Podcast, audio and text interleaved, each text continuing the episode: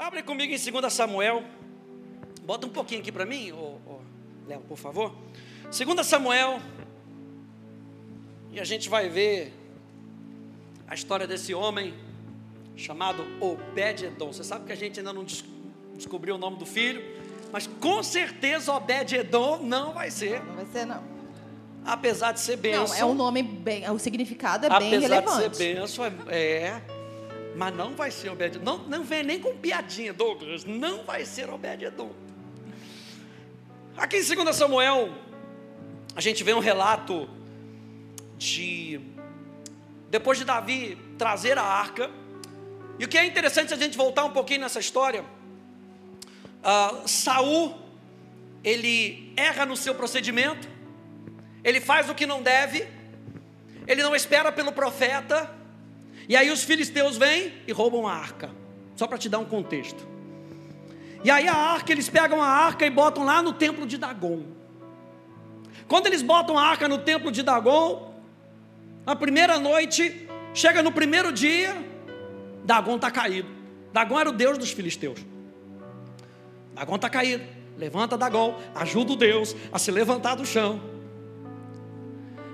E aí, segunda noite passa, segundo dia chega, e Dagon está com essa cabeça cortada. Eles não aguentam mais. Fala, gente, não é possível, vamos devolver essa arca.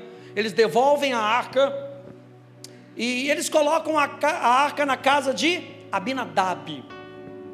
E a arca, gente, fica na casa de Abinadab por 20 anos. Por 20 anos, a arca ela não fica no tabernáculo, a arca não volta para o lugar onde deveria, a arca fica na casa de Abinadab. E aí, Davi se revolta com isso e fala: Não, a gente tem que trazer a arca de volta, vamos trazer a arca de volta. Só que a maneira como os filisteus tinham devolvido a arca era num carro de boi. E as pessoas não poderiam carregar essa arca de qualquer maneira. Eles tinham que carregar no ombro. E era até, gente, eu pesquisando sobre isso, era até um milagre. Quatro homens carregando uma arca que pesava 256 quilos. Era milagre. Eles terem que carregar isso no ombro. Mas eles decidiram não carregar no ombro. Decidiram carregar num carro de boi. E aí, de, de repente, eles chegam numa era e os bois tropeçam e a arca cai. Nisso que a arca vai cair, Uzá tem a mirabolante ideia de tentar ajudar Deus e toca na arca. Quando ele toca na arca, ele imediatamente cai morto. E Uzá tinha que saber que ele não podia tocar na arca, ninguém podia tocar na arca. E aí o pessoal fica com medo, fica chateado. Davi fica indignado com Deus. Fala: não vou mais levar isso agora, não. Vamos dar um tempo, deixa eu pensar, deixa eu esclarecer minha cabeça. Onde é que a gente vai botar a arca? É nesse momento, 2 Samuel capítulo 6. Vai lá comigo. 2 Samuel capítulo 6. Do verso 10 até o verso 12. Que diz assim: Davi não quis levar a arca do Senhor para junto de si, na cidade de Davi, mas fez com que fosse levada para a casa de Obed-Edom, o geteu. Assim a arca do Senhor ficou na casa de Obed-Edom, o geteu, durante três meses, e o Senhor o abençoou e toda a sua casa. Avisaram o rei Davi, dizendo: O Senhor abençoou a casa de Obed-Edom e tudo o que ele tem por causa da arca de Deus. Então Davi foi e com alegria trouxe a arca de Deus da casa de Obed-edom à cidade de Davi. Eu falei para você que a arca ficou na casa de Abinadab. Abinadab, ele era um sacerdote. E na casa de Abinadab estavam lá os seus filhos Eleazar, Uzá, que foi aquele que tocou na arca, e Aio. E ficou lá por muitos, gente, ficou 20 anos na casa de Abinadab. Agora, não é interessante que a Bíblia não fala nada que a casa de Abinadab foi abençoada? E por três meses ela fica na casa de Obed-Edom. E por três meses ela, ela faz uma revolução na casa de Obed-Edom. Quem era esse Obed-Edom? Obed-Edom era um gitita, era um geteu, da tribo de Gate, na cidade levita de Gat Rimon, ou seja, ele era um levita. Davi não decidiu colocar na casa de quem estava mais próximo. Preste atenção nisso. Davi não decidiu colocar a arca. Ah, está aqui. Deixa eu ver quem está aqui. Bate na porta. Davi colocou a arca na casa de alguém que se importava com a arca, de alguém que se importava com as coisas de Deus. Quando a gente abre o nosso coração para as coisas de Deus, e Deus vê a importância que nós damos às coisas dele, gente, ele cai de enxurrada sobre a nossa vida.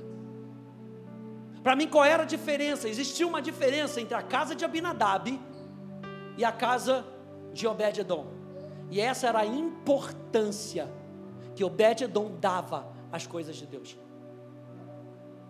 1 Crônicas, capítulo 15, nos mostra que Obed-Edom era porteiro da arca.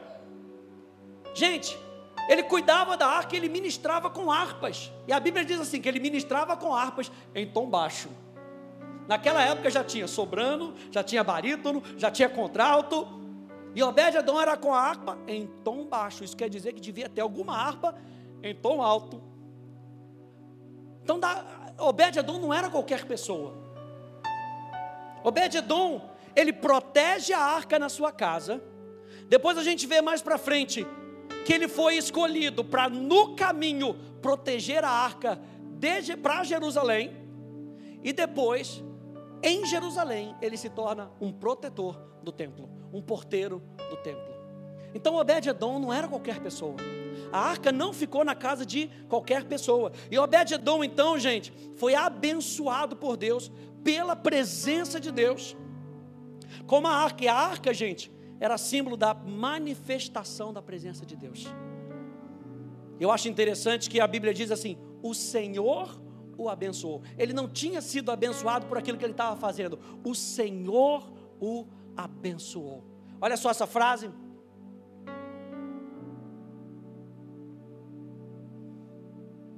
Valeu.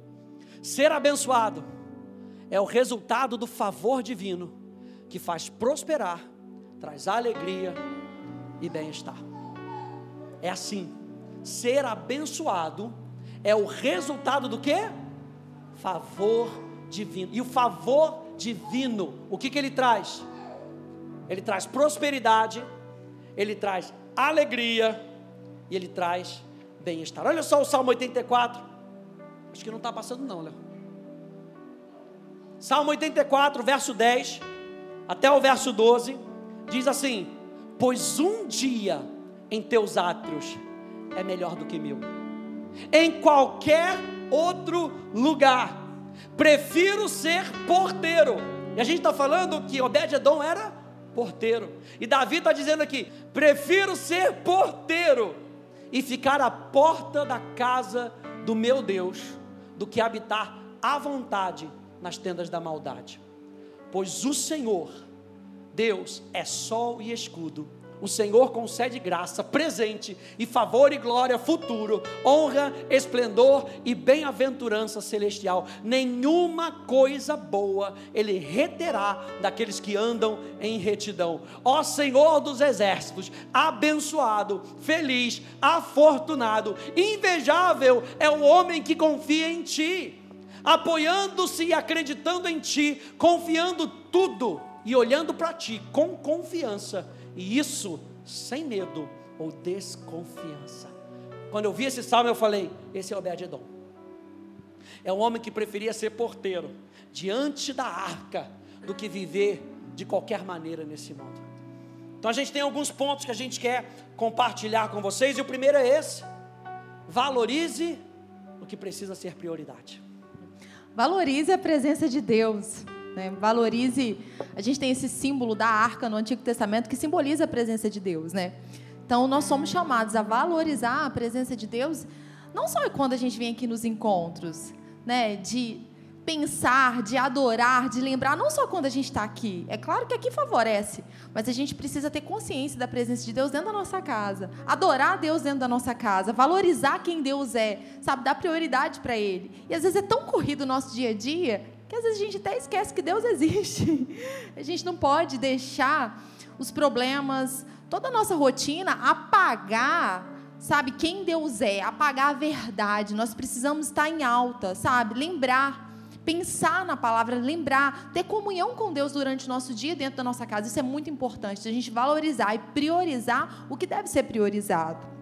E aí em 2 Samuel está aberto aí, 6:11, só para relembrar aí, assim a arca do Senhor ficou na casa de Obed-edom, o geteu, durante três meses e o Senhor a abençoou o abençoou. O que, aqui eu me lembro de José. Quando a gente vê José, gente, José passou por situações muito difíceis na vida dele. Né? Ele foi traído pelos irmãos, foi vendido, foi para uma terra distante, foi feito escravo.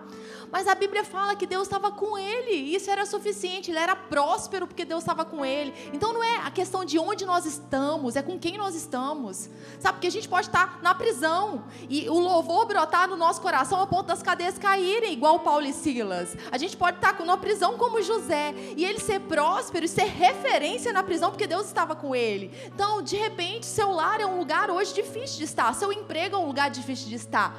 Mas o que mais tem que estar em evidência é quem está conosco. Deus está contigo. Deus está contigo como poderoso guerreiro. Por isso tropeçarão seus adversários. O inferno que quer destruir a sua casa é muito menor que Deus. Deus é maior. O poder dele está contigo. Então, evidencie o poder, a obra da cruz dentro da sua casa. Não as ofensas que o inferno quer trazer para você. E quando a gente vê aí ah, vou falar um pouquinho sobre a questão da presença. É, quando a gente vê no Antigo Testamento, a gente vê a arca como essa manifestação da presença de Deus. E quem tinha acesso à arca? Né? Quem? Todo mundo tinha acesso? E outra coisa, o Espírito Santo naquela época vinha sobre determinadas pessoas, reis, né, profetas, sacerdotes. O que está diferente hoje? Hoje o véu foi rasgado. Você aceitou Jesus como Senhor da sua vida, você nasceu de novo, o Espírito Santo habita dentro de você, dentro da sua casa. Você pode manifestar o poder e o fruto do Espírito. Você pode ser amor, o próprio amor dentro da sua casa, porque a presença de Deus está em você. E não é que a presença vai e volta, vai e volta. Não, ela está em você. O que, que acontece muitas vezes é que a gente fica muito anestesiado, a gente esquece de que o poder de Deus, que o Espírito Santo está em nós e a gente pode ecoar o melhor dentro da nossa casa. A gente abafa o Espírito Santo, apaga o Espírito Santo. E a Bíblia fala: não apagueis o Espírito Santo. Não abafa ele, não. Coloque ele em evidência. Então hoje, né, eu não preciso trazer uma caixinha dentro da minha casa que representa a presença, representa a presença de Deus e eu vou ficar olhando para essa caixinha. Não! Deus está em nós. Deus está em você. E Deus, a gente sabe que Ele é onipresente. Ele está presente em todos os lugares. E isso é um atributo de Deus. Ninguém pode fazer isso. É Ele. Ele é onipresente. Ele está aqui, ele está lá na esquina e ele está lá no Rio de Janeiro agora, nas academias da fé que está tendo encontro. Então Deus está presente, só que ele se manifesta aonde ele é adorado, aonde existe fé, onde ele é honrado. Então Deus está esperando, na expectativa de se fazer forte e poderoso dentro da sua casa, de fazer milagres. Dentro. Tem um que crê na sua casa, isso basta. Você crê dentro da sua casa, os outros não creem. Você crê, você pode manifestar e chamar à existência as coisas que não existem ainda. Deus é poderoso para fazer infinitamente mais. Sobre a questão da presença de Deus, eu ouvi uma, um testemunho que me, me marcou muito. Sobre a questão da igreja perseguida, né? E a gente sabe que muitos cristãos no Oriente Médio, outras partes do mundo, são perseguidos porque adoram a Jesus. Muitos países não há liberdade para adorar Jesus. Então, pessoas são presas, são martirizadas, são mortas porque escolhem Jesus como Senhor. Tem gente que já sabe, eu vou aceitar Jesus e a porta da morte já está ali na minha frente, porque vão me perseguir.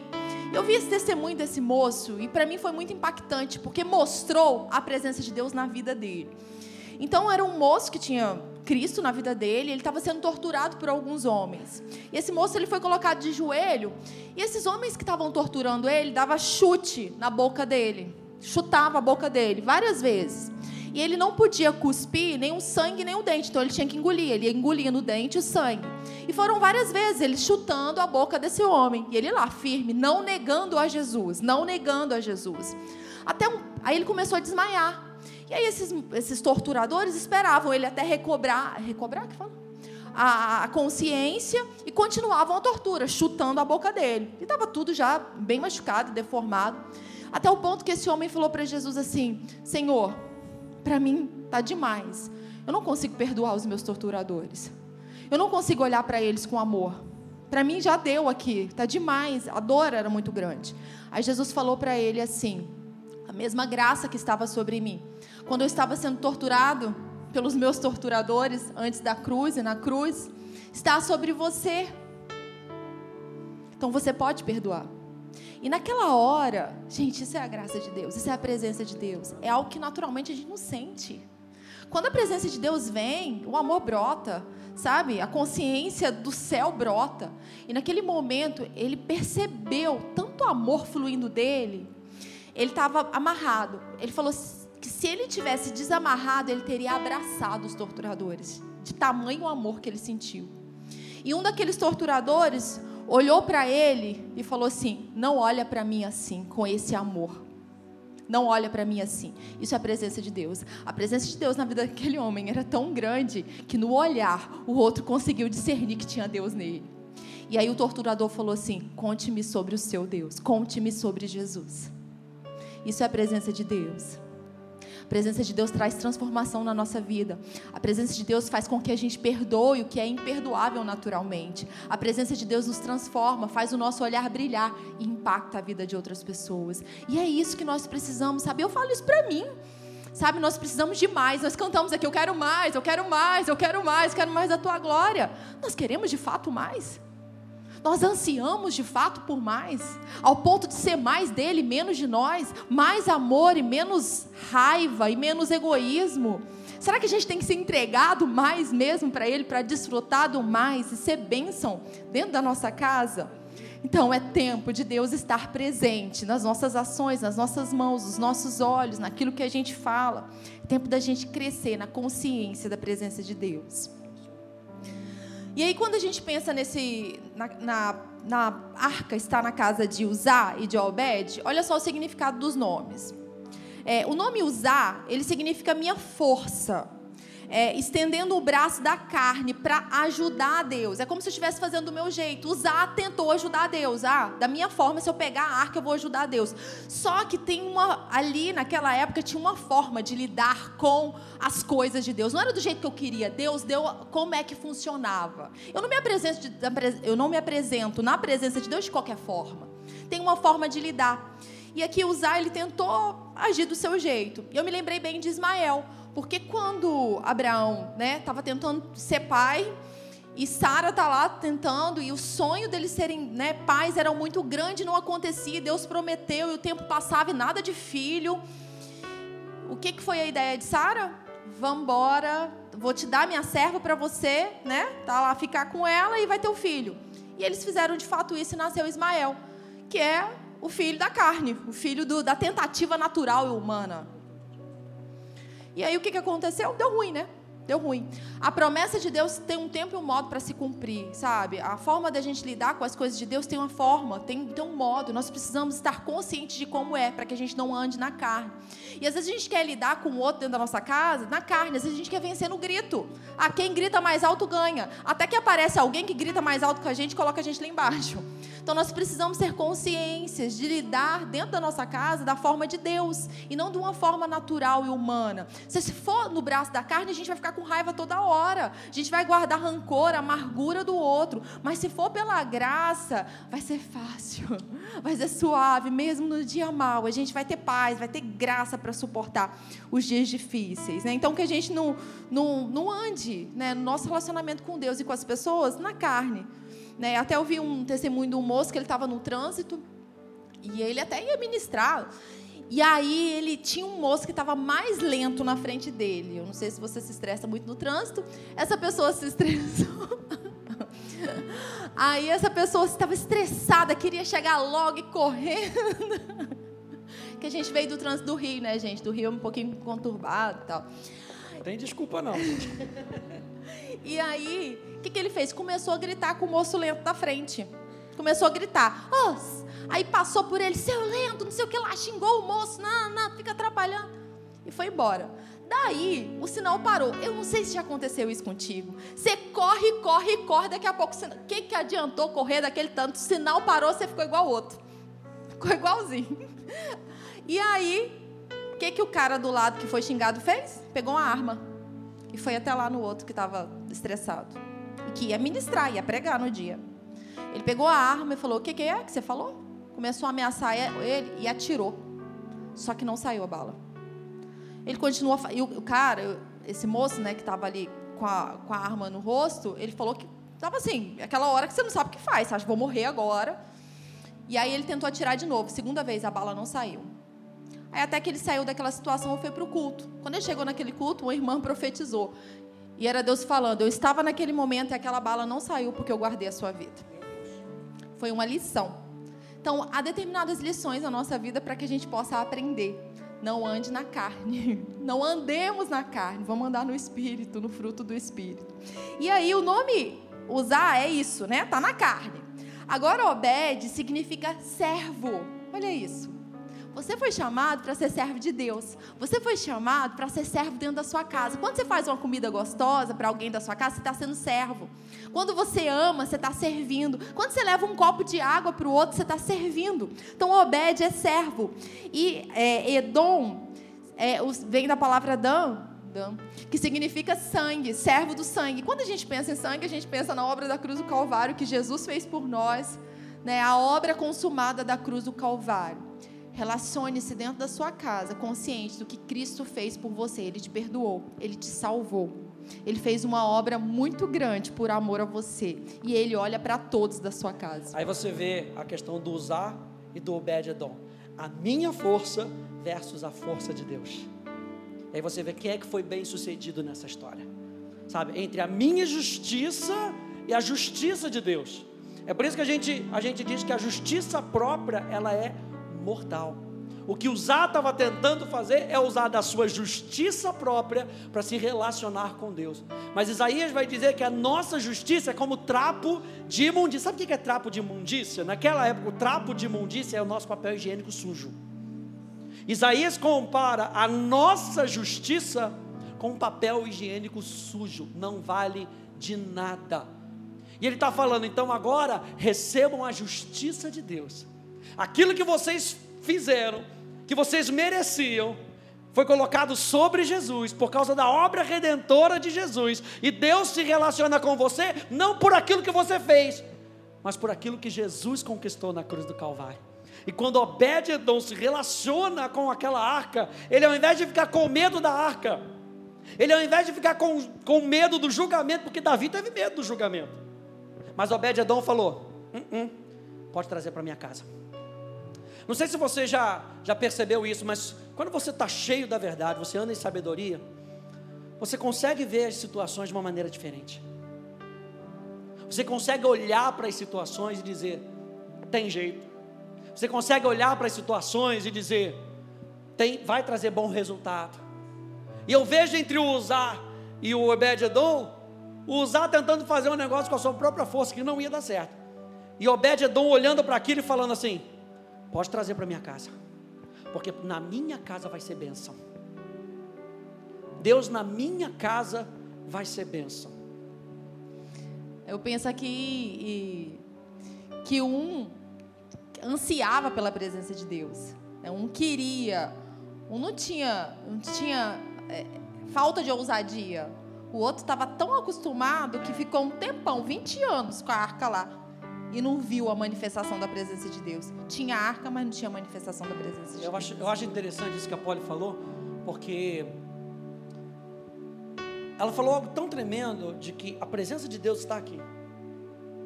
E eu posso me relacionar com a presença de Deus de qualquer maneira, não ver os resultados. Eu posso me relacionar com a presença de Deus de uma forma que eu valorizo a presença de Deus e abre espaço para que Deus haja na minha vida.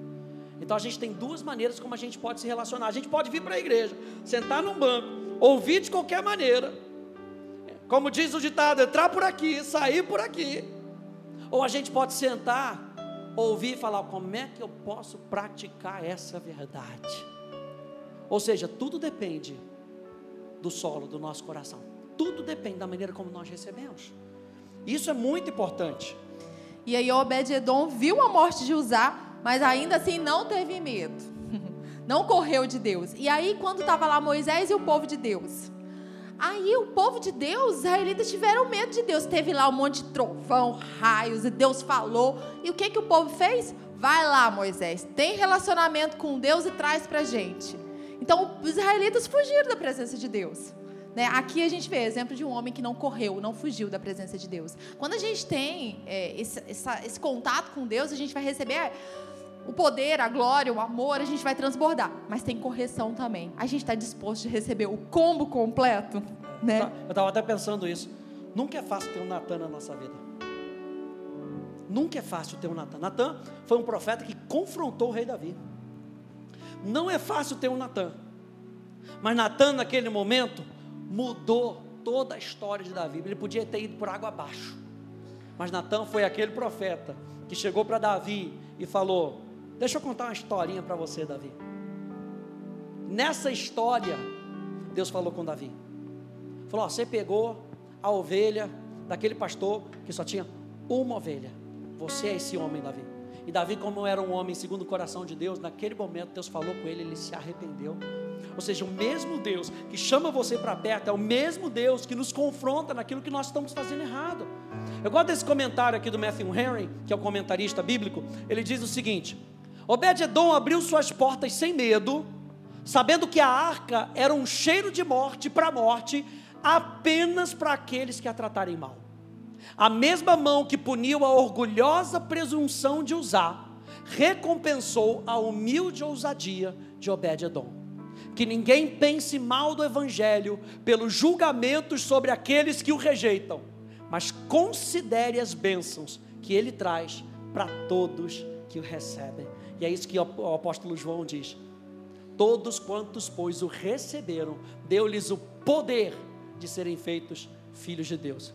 E aí Obed-Edom decidiu fazer tudo ao seu alcance para preservar, valorizar e dignificar a arca no tempo em que aguardasse na sua casa. Será que a gente tem tratado a presença de Deus de qualquer maneira?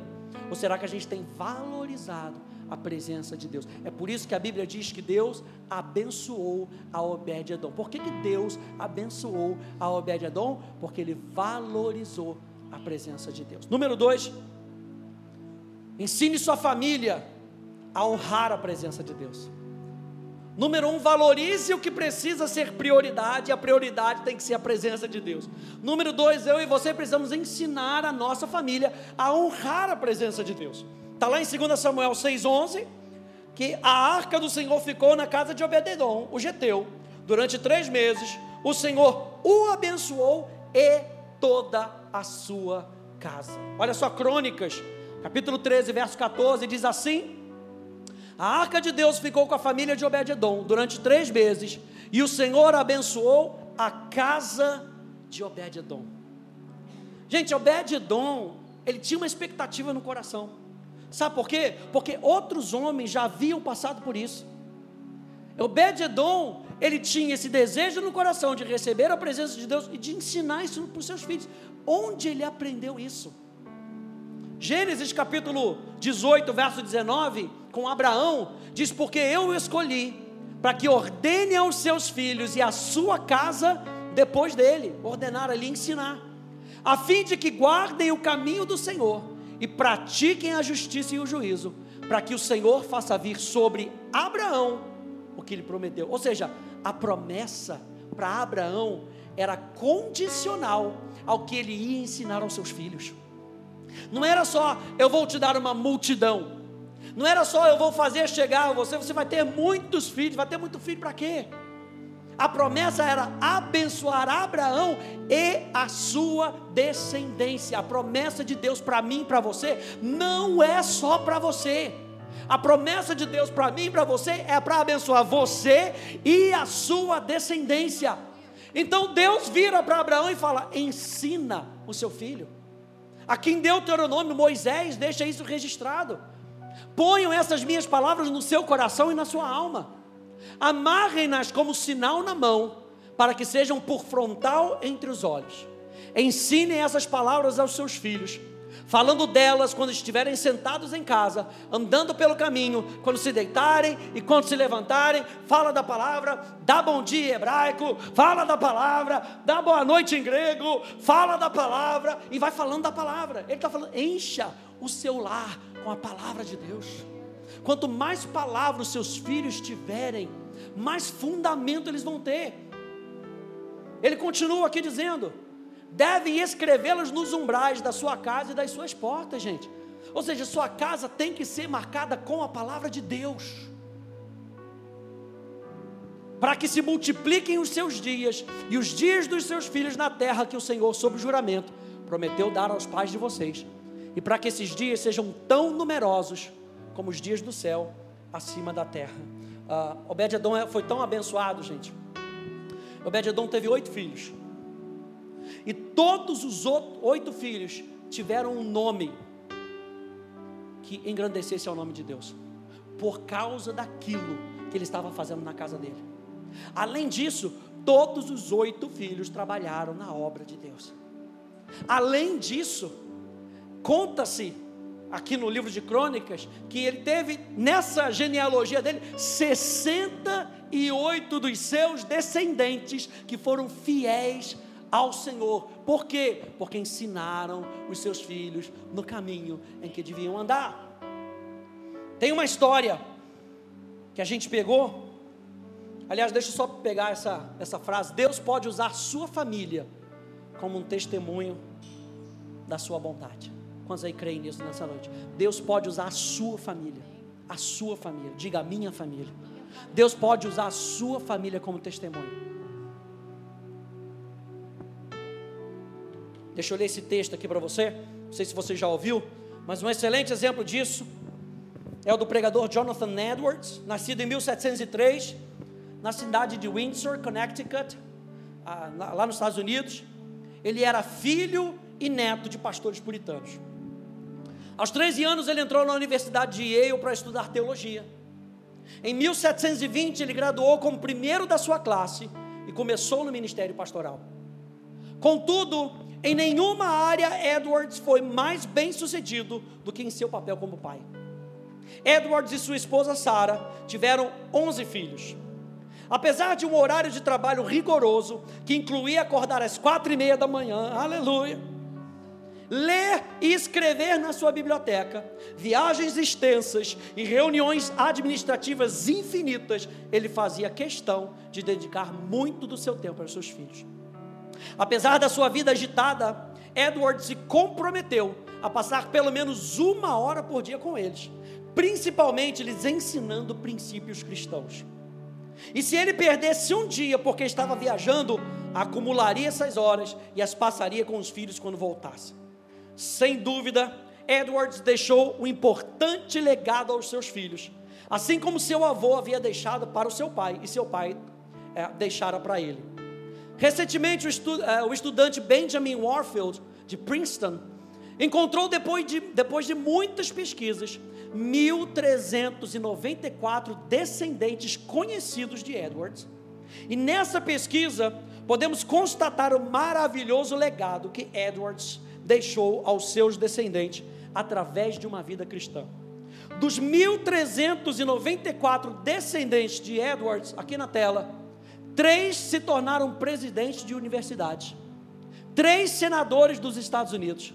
30 juízes. 100 advogados, 60 médicos, 65 professores de universidade, 75 oficiais do Exército e da Marinha, 100 pregadores e missionários, 60 escritores de destaque, um vice-presidente dos Estados Unidos, 80 altos funcionários públicos, 250 formados em universidade, entre eles governadores de estados e diplomatas enviados a outros países.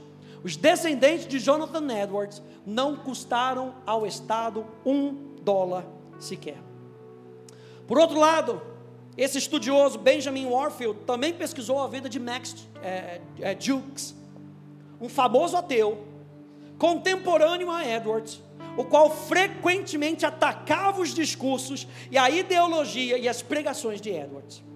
Mark Jukes, o ateu, viveu uma vida ímpia, casou-se com uma jovem ímpia e também deixou um legado para os seus descendentes. Da descendência dessa união entre Jukes e a sua esposa, pesquisada por Benjamin, constatou-se que todos os seus descendentes encontrados, 310 morreram como indigentes, 150 foram criminosos, sendo 78 assassinos, 100 eram alcoólatras, mais da metade das mulheres prostitutas. Os 540 descendentes de Jukes custaram ao Estado 1 milhão 250 mil dólares. A história de Jonathan Edwards é um exemplo do que alguns sociólogos chamam de a regra das cinco gerações. Como um pai cria seus filhos e o amor que eles dão, os valores que ensinam, o ambiente emocional que oferecem, a educação que provém, não só influencia seus filhos, mas as quatro gerações seguintes. Em outras palavras, o que os pais fazem pelos seus filhos permanecerá pelas próximas cinco gerações. O exemplo de Jonathan Edwards nos mostra a importância de deixarmos esse legado cristão aos nossos filhos. Mas a teoria das cinco gerações trabalha de ambos os modos. Se não nos esforçarmos para sermos bons pais e transmitirmos princípios cristãos, nossa negligência pode infestar gerações. Considere o caso de Max Jukes. Max Jukes teve problema com bebida que o impediu de manter um trabalho fixo. Também o impediu de demonstrar muita preocupação pela sua esposa e pelos seus filhos. Claro que isso não significa que as pessoas simplesmente são um produto direto dos seus pais, ou que seu futuro está determinado pela sua descendência. As histórias de Jonathan Edwards e Max Jukes oferecem lições poderosas sobre o legado que nós deixaremos como pais. Daqui a cinco gerações, é bem provável que as nossas realizações profissionais serão esquecidas. Na realidade, nossos descendentes podem pouco saber sobre nós ou nossas vidas, mas o modo como somos pais hoje e princípios que transmitirão, que transmitimos, afetarão diretamente não só nossos filhos, mas também nossos netos, nossos bisnetos e as gerações que nos seguem. Como dizia Edwards, Deus faz as, todas as coisas com um propósito. E Deus também tem um propósito para todos nós. Nenhum homem vive em vão. Todos nós deixaremos um legado. A pergunta de Jonathan Edwards: qual será o seu legado? Então, número um, a gente sabe que Obed-Edom foi abençoado porque ele valorizou a presença de Deus. Por valorizar a presença de Deus, ele passou isso para sua casa. E número três, para a gente terminar, tudo o que você tem nesse combo é abençoado. Aí em 2 Samuel 6,12, avisaram o rei Davi dizendo: O Senhor abençoou a casa de Obed-Edom e tudo o que ele tem, por causa da arca de Deus. Quando a gente vê em Salmo 1, fala da árvore frondosa, porque ela está plantada junto à corrente de águas, ela dá fruto no tempo certo. E essa árvore ou essa pessoa, tudo que ela faz prospera. Então tem o segredo, né? Estar em Cristo, estar é, praticando a palavra, estar seguindo o que Deus nos diz. Então, se a gente está em Cristo e a gente vive Cristo no nosso dia a dia, a consequência, o resultado é a gente vai ser bem sucedido em tudo que a gente faz. Né? E a gente quer isso. Ninguém trabalha para ser mal sucedido, ninguém constrói uma família para ser mal sucedido. E aqui tem uma frase: a piedade é a melhor amiga da prosperidade. Andar como Jesus, né? Ser o caráter de Cristo na terra, andar como Deus, é andar em piedade. Né? Ter uma vida doadora, de doação em todos os aspectos, doação de amor, doação de carinho, de andar mais uma milha, perdão, isso traz resultados muito, muito positivos. Sabe, a gente vê, às vezes, muitas famílias quebradas na parte financeira porque não está colocando princípios do reino em prática, porque não está vivenciando a palavra. A gente sabe que semente no solo tem consequência. Né? O que a gente planta, a gente vai colher em todos os aspectos da nossa jornada. Uma vida bem-sucedida é um resultado de uma vida vivida na palavra de Deus, uma vida que obedece a Deus. Nós somos chamados a ter uma vida de sucesso, a andar em prosperidade, uma jornada bem-sucedida, mas isso não acontece do nada. Sementes precisam estar no solo, princípios precisam ser cumpridos. Como é que eu quero ter uma vida tão bem-sucedida financeiramente, mas eu não amo aqueles da minha casa? Sabe, eu não sou generoso com os da minha casa. Minha esposa me pede algo, me pede pão e eu dou pedra para ela. Não, eu, a esposa não. O marido pede, a esposa pede pão, me dá um pão, dá pedra.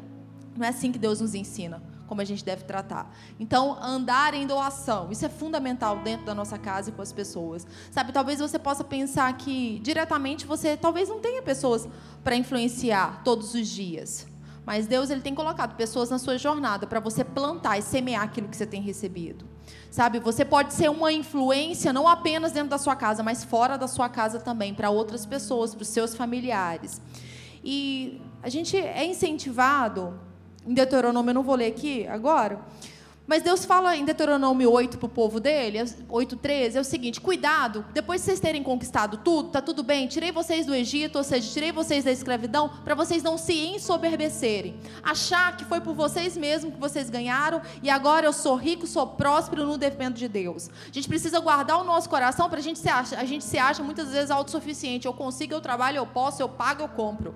Tudo que nós fazemos, nós precisamos de Deus. Se a gente tem fôlego de vida, é porque Deus deu para gente. Então toda honra, toda glória tem que ser dada. A nossa dependência vem dele. Então, cuidado, para na hora de você ter adquirido determinadas coisas, falar, foi na força do meu braço e agora eu não dependo mais de Deus. A gente vê testemunho de famílias, de pessoas que estavam quebradas financeiramente, se dedicaram à palavra, cumpriram os princípios do reino. A bênção chegou. Daqui a pouco, a bênção que foi recebida foi maior que Deus. A casa que foi comprada não sei aonde é maior do que a presença de Deus. Sabe, a valorização foi deixada. A presença de Deus não era valorizada mais naquela casa porque os bens se tornaram maior que o Senhor. Então, cuidado, guardar o nosso coração, isso é fundamental. Cuidado, porque pra gente, a gente pode ganhar o mundo todo e perder a nossa própria alma, ganhar o mundo todo e perder a nossa família. O que adiantou ter trabalhado 30 anos, 40 anos, ter conquistado todos os bens financeiros, todo o sucesso que eu vou mostrar para as pessoas, mas a minha família está quebrada. Para a gente finalizar, Deuteronômio 28, a gente vai ler, 28, 1. Está aqui a instrução do Senhor para nós. Se quiser, fica de pé, abre sua Bíblia aí, vamos ficar de pé. Deuteronômio 28. Eu quero te chamar para nessa semana você meditar, sabe, nesses versículos. Pensa, medita, pratique. Deuteronômio 28, 1. Se você, é o Senhor falando contigo nessa noite, é o Senhor falando conosco nessa noite. Se vocês ouvirem atentamente a voz do Senhor, o seu Deus, tendo cuidado de guardar todos os seus mandamentos, tudo que ele fala com a gente, que hoje lhes, ordeno, o Senhor, o seu Deus, exaltará vocês sobre todas as nações da terra. Se ouvirem, tá vendo que é condicional? É condicional, eu preciso praticar a palavra, eu preciso ouvir a palavra. Se vocês ouvirem a voz do Senhor, seu Deus, sobre vocês virão e e os alcançarão todas as bênçãos. Que bênçãos são essas? Benditos vocês serão na cidade, benditos vocês serão no campo, bendito será o fruto do seu ventre o fruto da sua terra, o fruto dos seus animais. Benditas serão as crias das suas vacas e ovelhas. Bendito será o seu cesto de cereais e bendita será a sua amassadeira de pão. Benditos serão os que ao entrar e os benditos serão ao sair. O Senhor fará com que os inimigos que se levantem contra você sejam derrotados na presença de vocês. Eles virão contra você por um caminho, mas fugirão da presença de vocês por sete caminhos. O Senhor determinará a que a bênção esteja nos seus celeiros e tudo que colocarem a mão, Ele os abençoará na terra que o Senhor, seu Deus, lhes dará. O Senhor os constituirá para si um povo santo, como prometeu com um juramento. Se guarda, se guardarem os mandamentos do Senhor seu Deus e andarem nos seus caminhos, e todos os povos da terra verão que vocês são chamados pelo nome do Senhor e terão medo de vocês. O Senhor lhes dará abundância de bens no fruto do seu ventre, no fruto dos seus animais, no fruto do seu solo, na terra que o Senhor prometeu dar a vocês sobre juramento aos seus pais. O Senhor lhes abrirá o bom tesouro, o seu bom tesouro, o céu, para dar a chuva na terra no tempo certo e para abençoar todo o trabalho das suas mãos. Vocês emprestarão a muitas nações, porém não tomarão emprestado. O Senhor os porá por cabeça e não por cauda, e só estarão em cima e não embaixo, se obedecerem aos mandamentos do Senhor, o seu Deus, que lhes ordena para os guardar e cumprir. Amém. Aleluia. Aqui no em Deuteronômio 29, ele diz aqui no final, eu acho isso interessante. Deuteronômio capítulo 29, verso 15. Ele falando das bênçãos também, a partir do verso 9. Vai lá comigo rapidinho, tem algo aqui tremendo, gente. Deuteronômio 29, 9 a 15 diz: Portanto, guardem e cumpram as palavras dessa aliança, para que vocês prosperem em está só repetindo as bênçãos.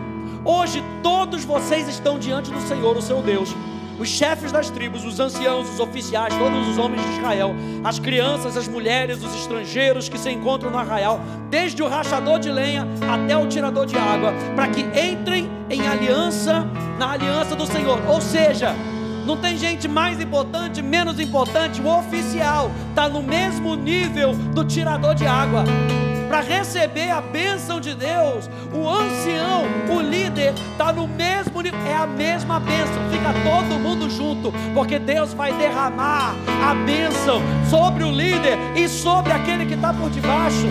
Ele diz para que hoje os estabeleça por seu povo e ele seja o Deus de vocês, como ele lhes prometeu, e como jurou aos pais de vocês, Abraão, Isaac e Jacó. Não é somente com vocês que faço essa aliança, esse juramento, pega isso. Não é somente com vocês que faço essa aliança e esse juramento, porém com aquele que hoje aqui está, está conosco diante do Senhor, o nosso Deus, e também com aquele que não está aqui hoje conosco. Talvez você esteja crendo por um familiar seu já estava aqui em, em Deuteronômio. É com você hoje que está aqui e com aquele que ainda não está aqui com você. A minha aliança vai alcançar essa pessoa. A minha aliança vai alcançar a sua casa. Seja como Obed-Edom, receba a arca. Seja como Obed-Edom, valorize a arca. Não seja como usar, que era tão familiar com a arca. Ah, não é só a arca de Deus, não é só a arca, ele se transformou num item da sua casa. Deus não é um item da sua casa, dele você depende, ele é a sua vida. Então que a bênção do Senhor encha a sua vida, encha a sua casa, enquanto você valoriza a presença de Deus. Aleluia!